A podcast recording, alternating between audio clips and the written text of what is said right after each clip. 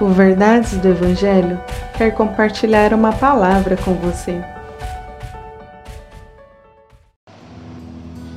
Salmos 81, verso 9: Não haja no meio de vocês nenhum Deus estranho, nem se prostem diante de um Deus estrangeiro. Até parece fácil, né? Mas a verdade é que todos nós fabricamos ídolos. Nosso coração é uma eterna fábrica de ídolos. A idolatria começa não com as mãos, mas com o coração. A pergunta correta que precisamos fazer não é se temos algum ídolo, mas onde ele está.